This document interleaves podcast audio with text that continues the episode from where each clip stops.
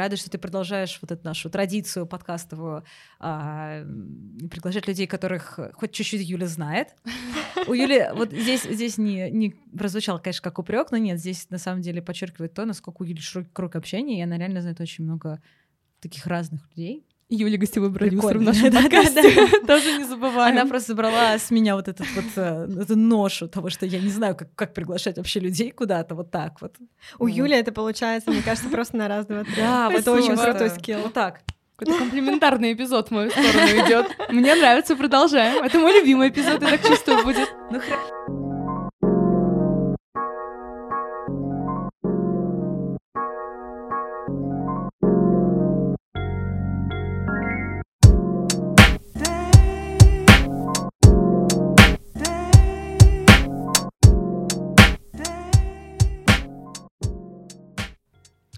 Всем привет, это девятый эпизод, и у микрофона стандартно Юля и Вика.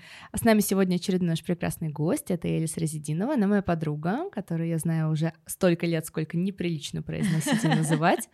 И Эля для меня всегда была синонимом а, образовательных инициатив. Она адепт Life а, Long Learning, которая несколько месяцев назад рискнула превратить свое хобби в основную работу и с радостью поделится с нами своими результатами. Эля, привет!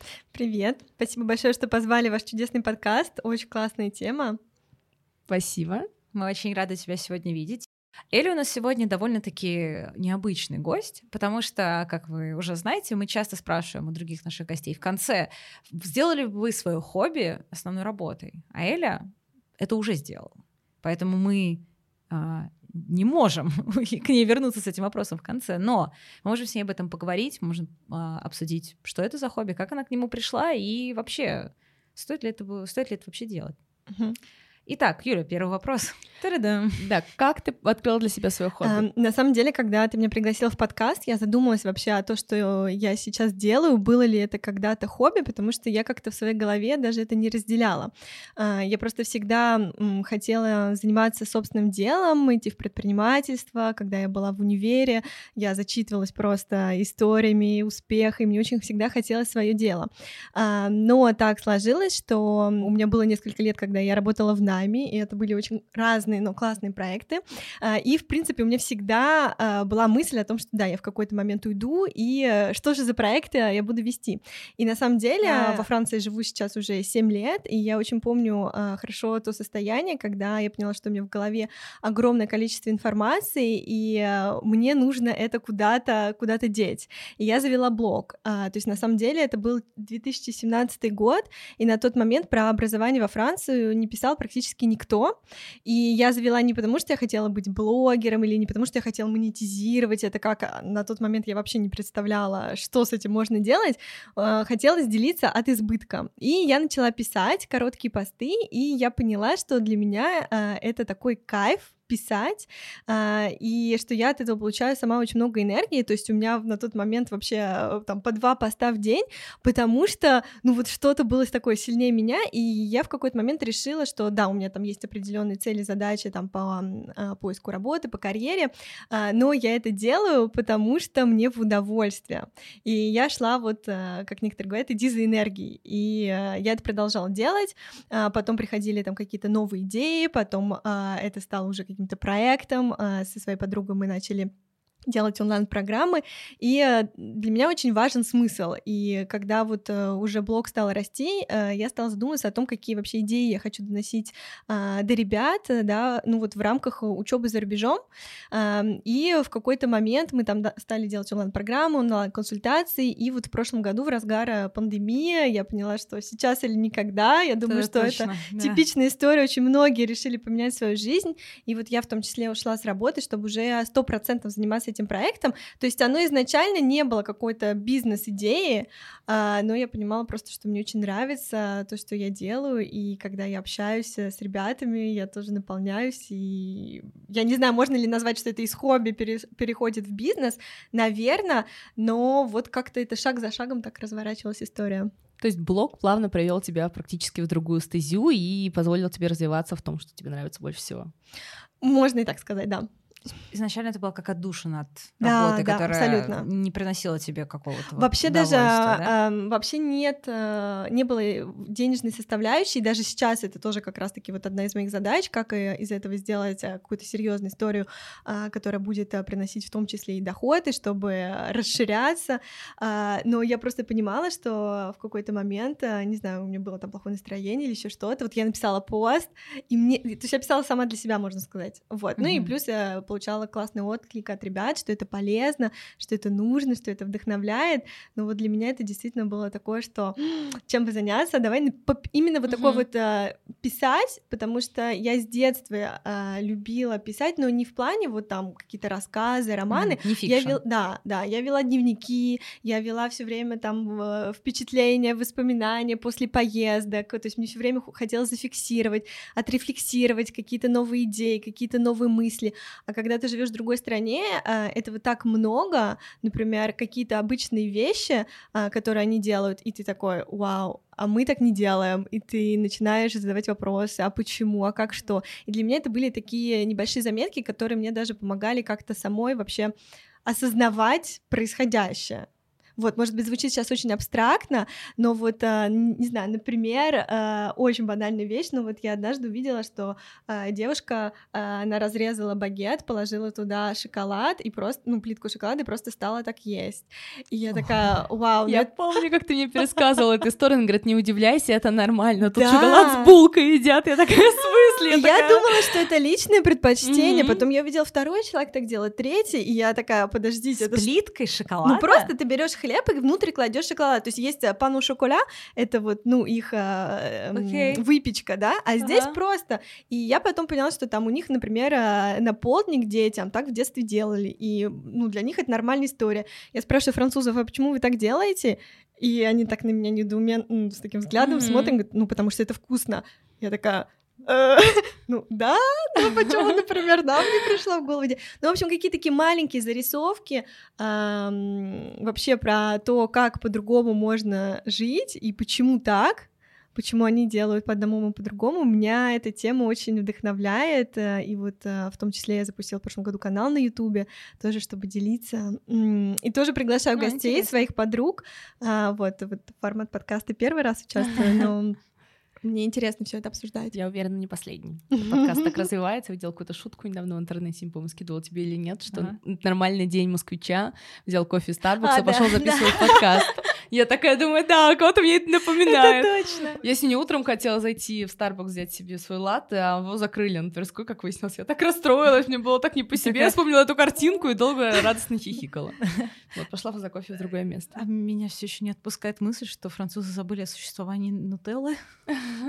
Почему? Типа, ну, хлеб, нутелла, А, закрыть. Так они тоже делают. Я просто сейчас... Но шоколадом интереснее. Знаете, знаете, что бы я бахнула? Короче, значит, плитку шоколада, камамбер, и куда-нибудь это либо в тостер, либо какую-нибудь штучку, и так Да. подтаяло. Так, все, так. Подождите, еда — это самая главная тема, это же просто религия, поэтому... Это наш предыдущий выпуск, так что те, кто не послушали, послушайте обязательно. Но не на голодный Точно желудок. не на голодный желудок. Эля, скажи, пожалуйста, почему твой выбор пал именно на онлайн-образование? Знаешь, сейчас, если посмотреть состояние онлайн-образования у нас, вот лично, например, за российское могу ручаться, выбор просто, глаза разбегаются, Да. куда пойти, что выбрать, что хорошее, что нехорошее, как бы все очень в таком немножко, как, как это сказать, странно подвешено. Слишком, наверное, расширенная вся эта сфера сейчас. Она настолько сейчас, на во всяком случае, ниша онлайн-образования в России сейчас настолько распространена, и чем Ну ты не не хотела России, заниматься, да. Просто зарубежный, честно говоря, рынок я никогда не изучала, но российский рынок, если ты хочешь пойти на какие-то курсы повышения квалификации в области маркетинга, то можно засесть, мне кажется, часа за четыре в интернете и найти миллиард просто образовательных проектов на любой бюджет, на любую продолжительность, на любую интенсивность, с любыми абсолютно пожеланиями и возможностями. Специальностями вообще без каких-либо проблем. Поэтому сейчас, наверное, это очень клево, что онлайн-образование дает тебе такую возможность широкого выбора. С другой стороны, очень сложно определиться и взять именно свою целевую аудиторию, набрать этих людей, чтобы, она стала, чтобы они остались именно с тобой, эта аудитория. Да, это очень интересный вопрос. Я думаю, что здесь э, два таких момента. Первый то, что да, я всегда любила учиться, и на самом деле, а, если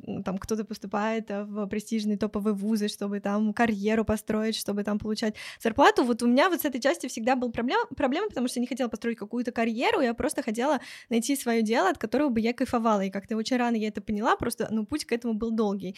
И э, даже вот э, я во Францию переехала по программе двойных дипломов э, от Высшей школы экономики в ECP Europe, и ECP Europe это входит в топ-3 бизнес-школ Франции, то есть это очень топовое и престижное образование, но мотивация моя выбрать это образование, вообще эту программу была э, получить э, опыт учебы за рубежом и получить это, э, ну, в окружении э, крутейших профессоров и лучших студентов, то есть э, мне именно, э, я шла за опытом, ну, то есть э, действительно мне хотелось э, и быть в этом международном э, окружении, да, когда у нас в классе там больше официальные сайты, они пишут, что больше 120 национальностей, вот, а по опыту было чуть э, меньше, ну, вот именно на моем потоке, но это действительно просто какой-то необыкновенный опыт, когда вы решаете какие-то бизнес-кейсы, и у вас в команде ребята, э, там, французы, русские, э, индусы, американцы, немцы, итальянцы, поляки, э, там была девушка из Таиланда, э, у меня друг э, из Бангладеш,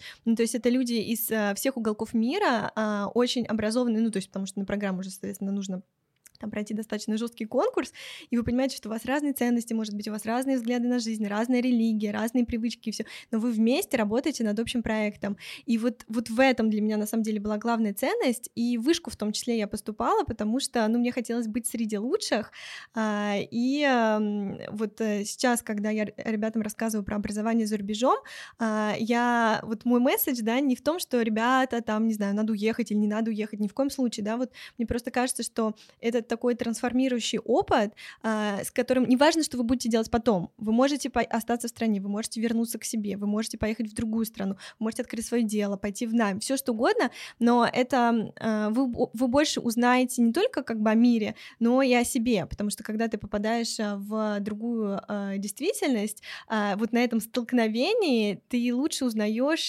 себя, историю своей страны, культуру своей страны, то есть в этом для меня очень много такого саморазвития. Это если говорить про мою там тягу э, к знаниям и к образованию, то есть для меня образование это про э, системное мышление, это про э, кругозор, э, и в принципе, вот мне родители, кстати, всегда говорили, что там высшее образование строит мозги.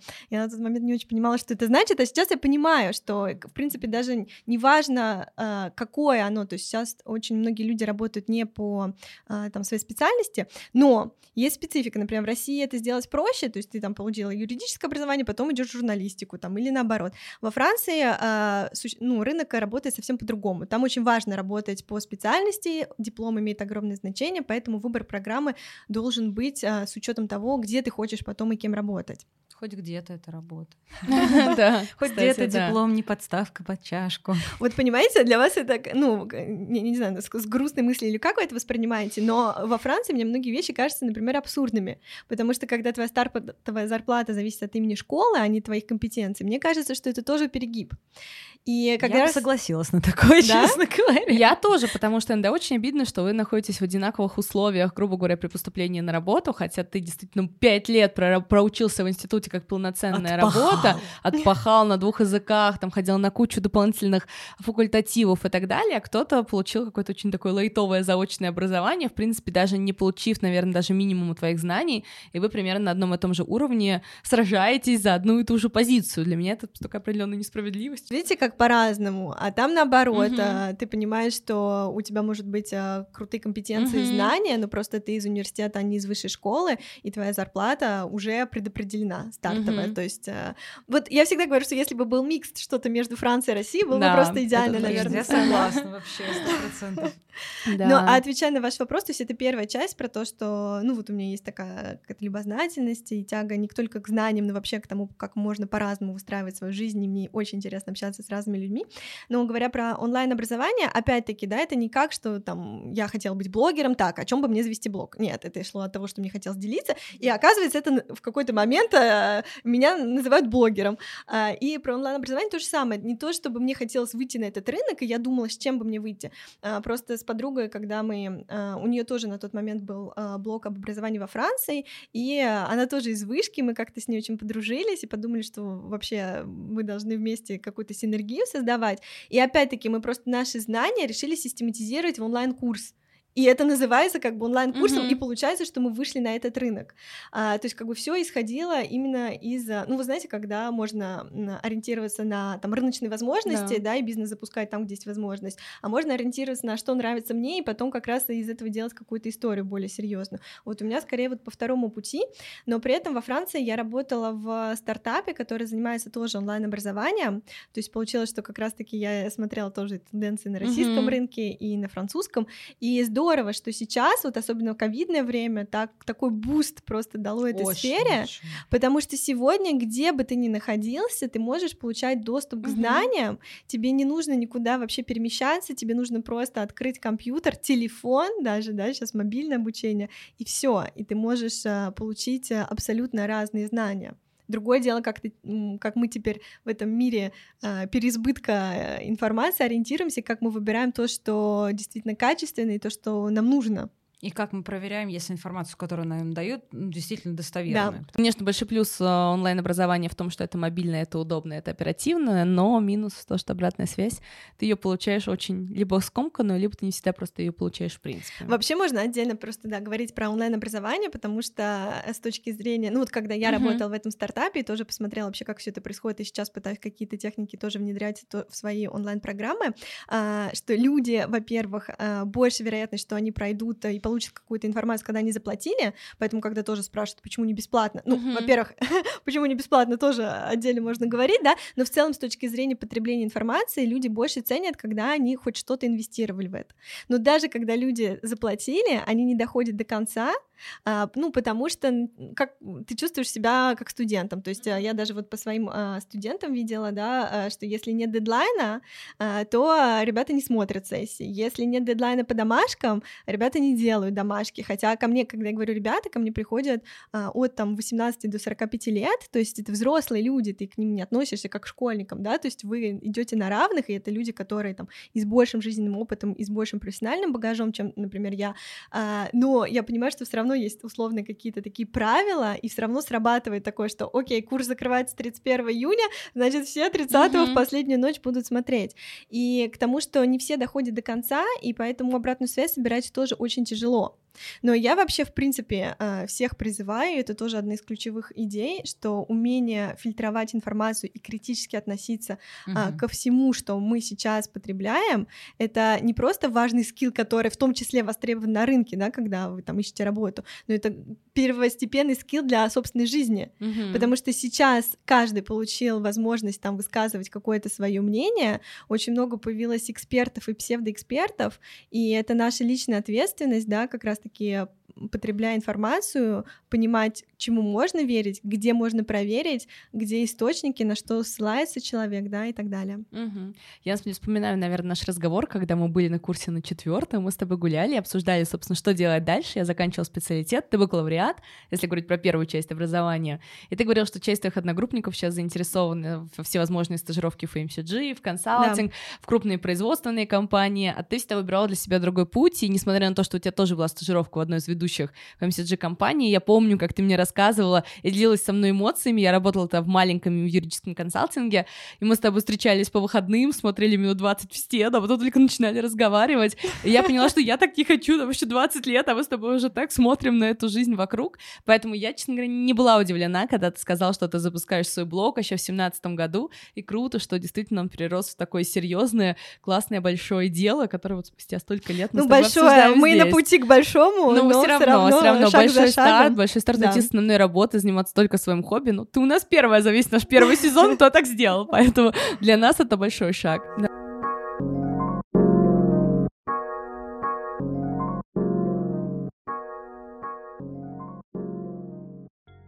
На самом деле для меня сейчас вопрос, а что является теперь моим хобби? Это хороший вопрос, потому что нужно mm-hmm. переключаться. И э, вот а, раньше, когда вот в прошлом году я тоже а, была на работе, смотрела, как другие решаются, уходят в собственное а, в свободное плавание, а, и потом, ну, я с работы уходила в достаточно жестком таком выгорании, и потом я стала а, узнавать, ну, что люди, которые занимаются своим делом, любимым делом, тоже выгорают. И я такая, ну, а, как бы выгорание, видимо, это в принципе такая большая тема, вот, и тут неважно, чем ты занимаешься.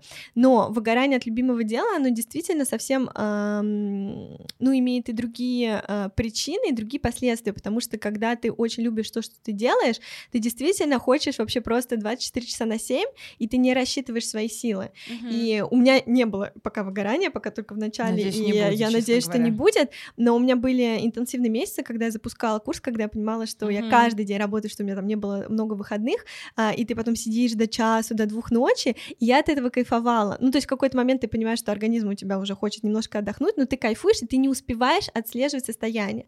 И я поняла, что даже вот уже в начале нужно себе делать какую-то рутину, нужно вот если ты с работы вышел, отключился, здесь ты не отключаешься, потому что у тебя мозг все время думает, а, я очень люблю генерить идеи, придумывать, и от этого кайфую. Но получается, что ты все время в этом находишься, и, наверное, действительно теперь пора вообще задуматься о том, а... ну, у меня достаточно много интересов, но сейчас такого прям постоянного хобби у меня нет, поэтому uh-huh, это хороший uh-huh. вопрос. Значит, есть точка роста для да, будущего определенно. Точно. А какие сложности возникают сейчас у тебя в работе? Ну, то есть, кроме того, что мы уже обсудили, ну, сейчас uh, моя приоритетная задача это uh, протестировать бизнес-модель uh-huh. и, соответственно, уже расти и расширяться. То есть минимальный вот этот вот MPV, uh-huh. минимальный продукт, да, который, который протестируешь и который, я надеюсь, что докажет то, что, то, что я придумала, это нужно.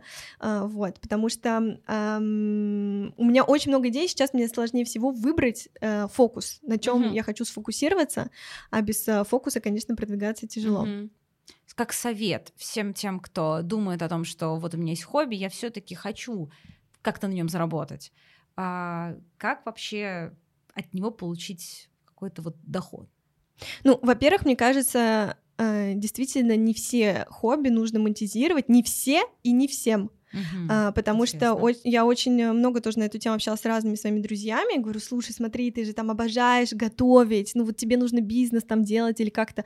И мне человек говорит, что нет, я не хочу, потому что сейчас я это делаю, потому что вот у меня пришло настроение, я это приготовила, и я это делаю круто. Ну, как бы и мы, угу. друзья, все ей говорим, что она делает круто, но не обязательно из этого делать бизнесовую историю, потому что в какой-то момент хобби может становиться э, такой обязаловкой, и ты уже теряешь весь кайф.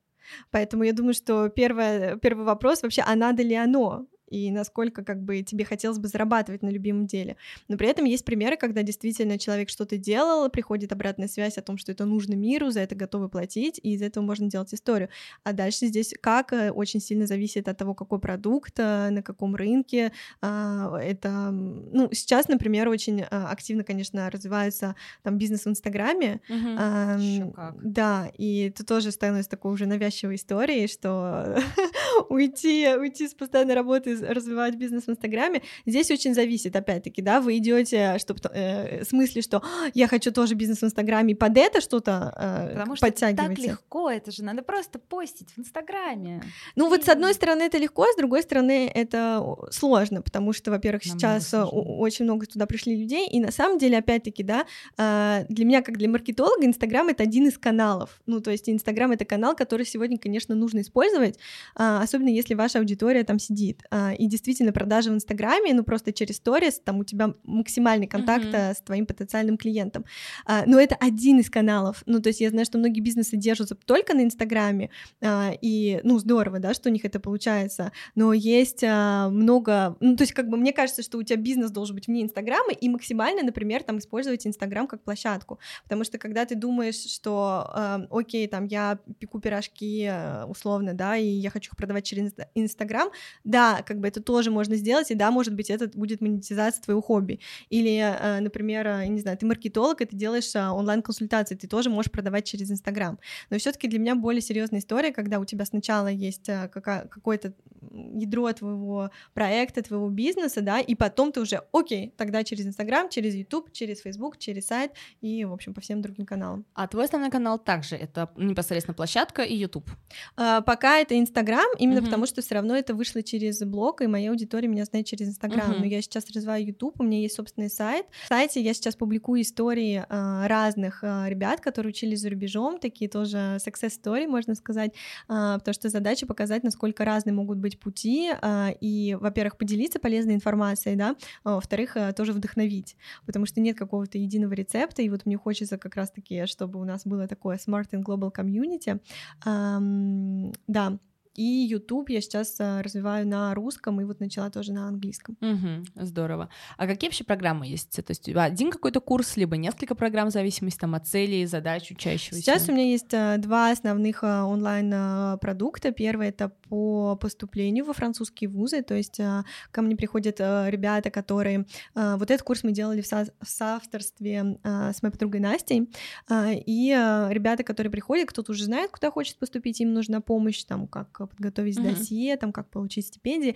Кто-то приходит еще просто вот э, с такой мечтой о Франции, не очень понимает, как ориентироваться. И мы им даем такой компас, то есть мы рассказываем о том вообще, какие возможны пути, там, высшие школы, университеты, как по специальностям, да, как вообще выстроить свою стратегию, потому что иногда стоит э, лучше подготовиться, отложить поступление на год, да, иногда, наоборот, нужно мотивировать человека и сказать, что э, тебе уже ни, никуда не, не нужно откладывать, давай, мы в тебя верим, у тебя получится.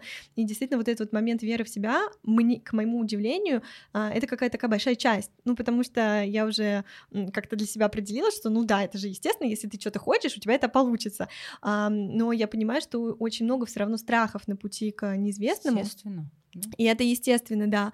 А, вот сейчас у меня много страхов там, да, по там запуску собственного проекта, и как бы просто на разных этапах тебе важно э, разное, а, и вот получается, что действительно некоторым ребятам нужно сказать, и я искренне в них верю, потому что, ну, приходят очень сильные, очень интересные, а, абсолютно разные сферы. Это вот первое, да, по поступлению, называется Tell Me France Education, и вот второй, который я запустила недавно, это про поиск работы и про карьеру mm-hmm. во Франции, а, Tell Me France Career, а, и туда как раз пришли а, эксперты, профессионалы, а, которые, например, работали в других странах или которые планируют менять свою карьеру.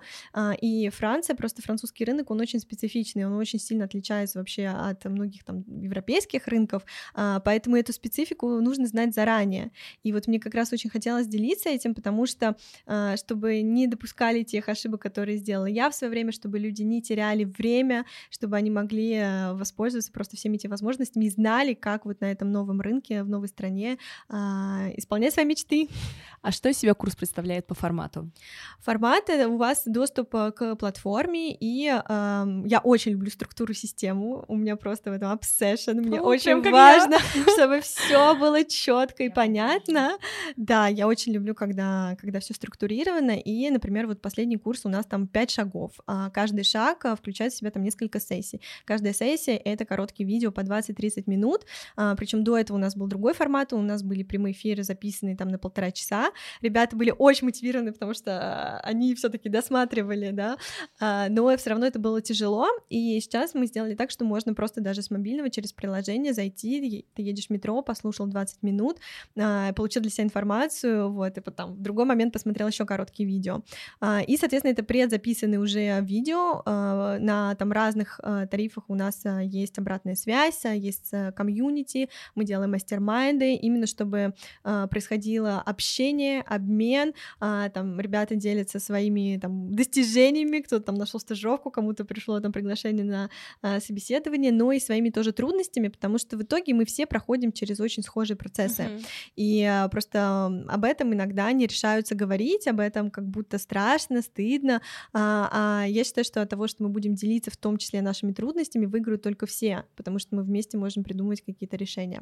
Мне кажется, у нас сейчас и мир поменялся, что мы Да. стали более открыты к своим каким-то и неудачам здорово. в том числе, да, это здорово, мы перестали стесняться того, что мы ходим к психотерапевтам, что есть психологическая Да. гигиена. К слову, я очень надеюсь, что к нам тоже скоро привяжется вот эта вот культура поступать не сразу после школы по Да. возможности, потому что я вот сейчас просто прикидываю, сколько людей, наверное, смогли бы поменять свою жизнь и вообще, в принципе, изменили бы ход всей своей жизни, если бы мы не сказали, вот после школы сразу ты пойдешь там, не знаю, на юриста. Вообще, мне кажется, что после 11 класса надо отдохнуть минимум год, потому что это самое стрессовое, что вообще было в моей жизни. Я так Ну да. вспоминаю. Я тоже, Gap да. year — это вообще как бы тема. Это очень Супер, крутая да. тема. Вот во Франции, кстати, есть такая тема, ам, и я считаю, что это просто, ну, это необходимо, это необходимо всем. А, вот программа, на которой я училась, она это магистрская, и в целом, ну, я была на программе двойных дипломов, но те, кто учится там full time, у вас есть 4 года, 2 года вы учитесь, и 2 года вы можете взять ГПЕ.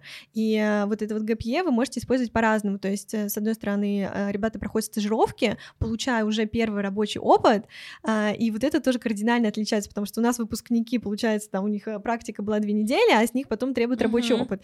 Как бы в какой момент я должен был это получить? Как из волшебной шляпы этот опыт надо вытащить. Типа, а вот он. Да. и- Держите. И, по- Та-дам! и получается, что ты с э, дипломом бакалавра, потом магистра выходишь такой умный, у тебя все там высшее образование, все, все как надо, опыта нету, и получается, что сложно найти работу. А, там вот система немножко другая, ты во время учебного процесса проходишь, причем стажировка одна может длиться 6 месяцев, и то есть ты должен их несколько сделать. И получается, например, ты 6 месяцев поработал в маркетинге, 6 месяцев поработал в финансах, потом, а, например, уехала на в какую-нибудь а, волонтерскую программу а, там в Африку, на Бали, куда угодно, ну то сейчас очень много таких программ, получил совсем другой опыт. Или ты можешь там, например, а, одну стажировку пройти в крупной компании, не знаю, там в Америке, другую там 6 месяцев провести в а, стартапе, еще где-то. И вот как ты можешь вообще построить свою жизнь за вот эти вот 4 года, мне показалось это просто колоссальным. Я, если честно, даже немножко завидовала тем, кому предстоит пройти этот опыт, потому что для меня учеба во Франции на магистрской программе это был первый опыт учебы за рубежом. Я побоялась, если честно, ехать в бакалавриате, хотя я хотела со второго-третьего курса бакалавриата, но мне казалось как раз-таки это очень сложным, непонятно вообще, как это было встроить в учебный процесс, как сдавать экзамены, но вот эта вот возможность просто или даже на год отключиться, не работать, не волонтерить, а, если есть там финансовая возможность, да, там поддержка родных, просто пожить, попутешествовать. Многие же используют это время для путешествий Конечно. Конечно. узнать себя, узнать, что ты хочешь, вообще переключить мозги, и потом уже а, идти подготовленным и принимать осознанное решение, я считаю, что это очень круто. Было бы здорово, если бы у нас та- такого было больше. Да, было бы. Да, и мне кажется, что когда ты какое-то время не работаешь, ну, можно сказать, ничего не делаешь, у тебя потом просто желание заня- заняться чем-нибудь больше. Да. И как-то тебя больше это мотивирует. Абсолютно.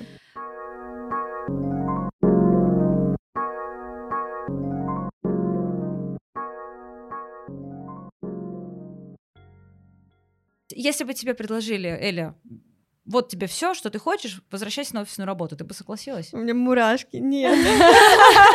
Нет, на самом деле для меня это сейчас какой-то самый страшный сон, потому что, если честно, когда я ушла с работы в прошлом году, а, мне вот во Франции очень хорошо работает LinkedIn, и мне регулярно там по несколько раз в неделю приходят сообщения от рекрутеров. Причем я понимаю, что это могут быть а, хорошие оферы, но я даже в какой-то момент уже не отвечаю, потому что у меня какая-то травма офисной жизни. А, понятно, что никогда не говори нет. Я не знаю, как сложится моя жизнь, но сейчас моя задача сделать все, чтобы как раз-таки у меня мой проект, он стал, а, ну, моей основной деятельностью, которая будет в кайф, которая будет а, меня кормить. А, опять-таки, да, офисная жизнь или жизнь по найму. То есть, например, когда ты собственник, ты тоже можешь потом сидеть в офисе. Да, у меня сейчас а, большая такая аллергия на найм, то есть мне сложно как раз представить, что должно случиться в моей жизни, чтобы я снова туда вернулась. При этом вот последние мои места работы, вот в Москве я работала в издательстве «Самокат», который я нежно люблю, и э, до сих пор э, книжки дарю просто всем своим друзьям э, с детками. А, И это была такая работа по любви. Я там провела два года, и э- это было очень круто. Это был найм, и это действительно была такая работа мечты. Потом во Франции я работала в образовательном стартапе, и тоже я считала это работой мечты, потому что там сошелся смысл, то, что у меня было много ответственности, у меня была команда, я понимала, что каждый день я не просто делаю выручку, а что каждый день мы меняем а, жизни людей. А, и круче этого уже идя на эту работу, я понимала, что круче этого только там работа на себя. То есть а, в целом, даже если мне сейчас делают оферы, как бы меня деньгами не соблазнить, если честно, а, потому что мне очень важна идея, и у меня уже такая высокая планка тех проектов, на которые я работала, и как бы что мне предлагают. А, но сейчас моя свобода и вот эта возможность самой решать, где, что, когда, принимать решения, для меня вот это сейчас самое главное, и это то, чего я кайфую больше всего. Вот я уже почти год в свободном плавании, и, конечно, я чувствую очень да. себя счастливой, несмотря на то, что это не значит, что нет проблем, это не значит, что, да, там все так легко и просто, но для меня сейчас вот свобода и возможность работать только на себя — это самое главное, что у меня есть. Вот, к слову, о негативном, наверное, аспекте. Бывало да. ли такое, что ты когда-нибудь жалела о своем выборе, о том, что ты выбрала путь свободного плавания?